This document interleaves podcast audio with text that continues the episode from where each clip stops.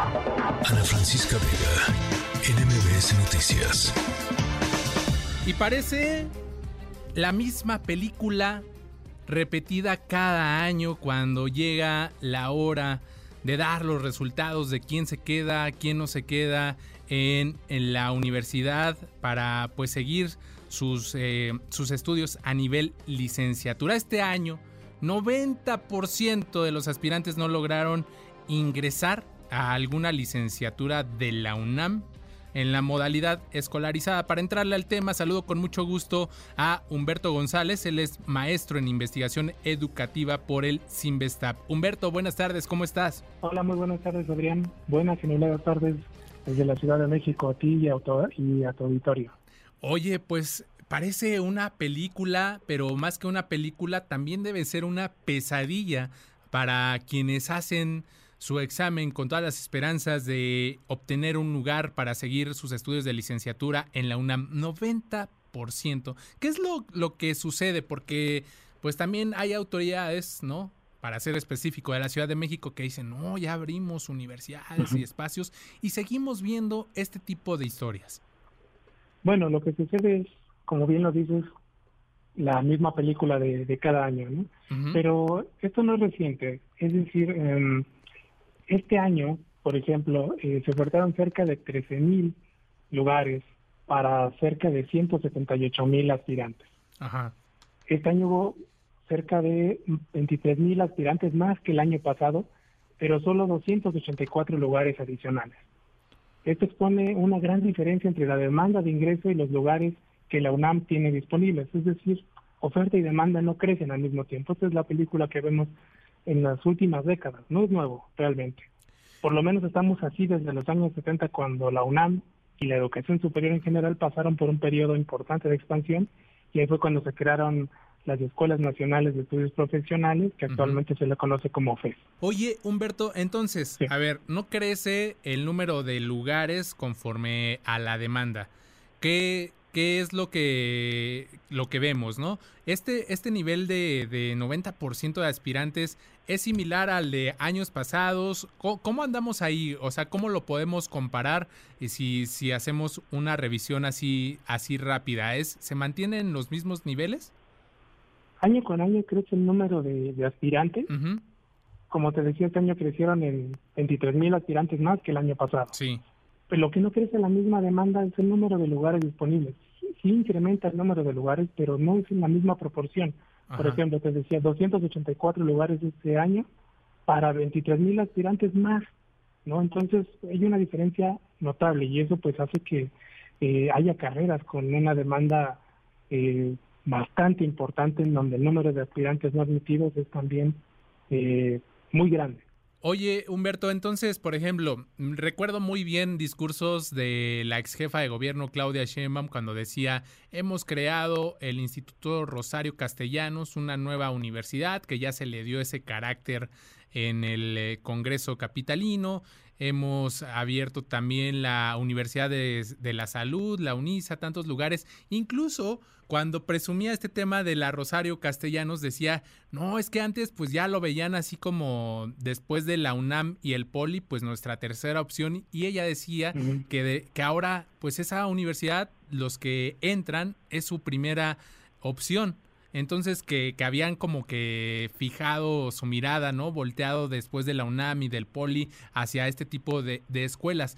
Pero nos dices, a ver, 284 lugares más para, digamos, si lo queremos ver así, 23, más de 23 mil personas se van a disputar esos 284 lugares. Pero ¿qué pasa? O sea, estos tipos de esfuerzos desde el gobierno de la ciudad se quedan muy, muy cortos. Entonces, porque seguimos viendo este tipo de, fotografías cada año de los aspirantes, pues que ven frustradas sus, eh, sus aspiraciones, sus sueños de, de seguir sus estudios a nivel de licenciatura. Sí, realmente las instituciones de educación superior que se han creado en los últimos años no han sido suficientes y ni siquiera atractivas para los estudiantes que cursan la educación superior. Eh, es importante aquí matizar que esta, este asunto de los aspirantes no admitidos no es un problema únicamente que ocurre en la UNAM, ocurre en el POLI, ocurre en la UAM. pero obviamente en la UNAM es más notorio porque es la universidad que siempre ha tenido un amplio reconocimiento por su papel histórico en, en México, ¿no? Y que es natural que los jóvenes deseen ingresar a ella.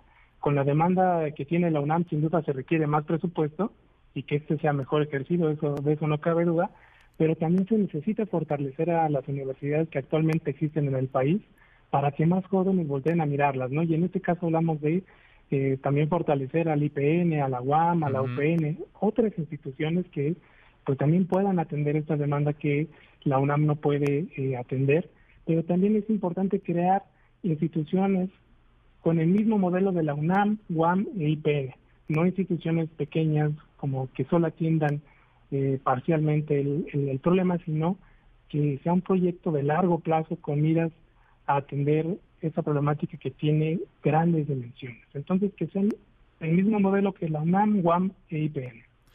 Y déjame preguntarte, Humberto, él es maestro de investigación educativa por el CIMBESTAP. Humberto, ¿Qué es lo que sucede con todas estas personas, con todos estos jóvenes que son rechazados? Este 90%, ¿tenemos alguna idea?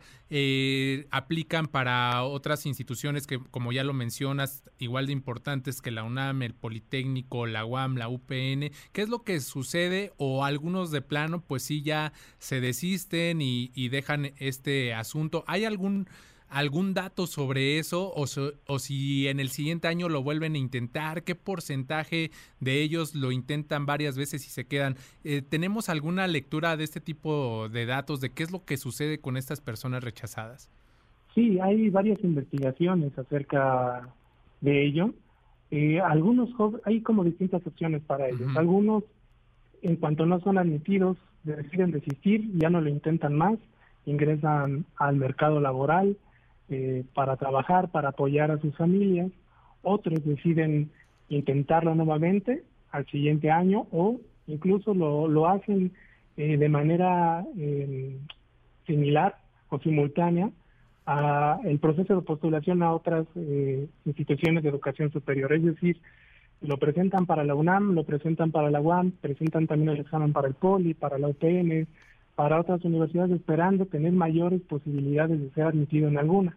Entonces, eh, las trayectorias de los mismos jóvenes se van reconfigurando de maneras distintas. ¿no? Como te decía, algunos ya no lo intentan más, otros esperan, ingresan al mercado laboral, o otros mientras lo hacen a través o en distintas instituciones del país. Humberto González, maestro en investigación educativa por el Sinvestap, muchísimas gracias por esta charla que, que nos ofreciste esta tarde sobre quienes no logran pues ingresar a alguna licenciatura de la UNAM. Seguiremos pendientes pues de, de todos estos datos, de estas investigaciones que, que sigan arrojando pues estos panoramas con los cuales nos damos una idea de qué es lo que sucede y la problemática que hay también en esta materia. Humberto, muchas gracias, buena tarde. Gracias, buenas tardes. Ana Francisca Vega, NMBS Noticias.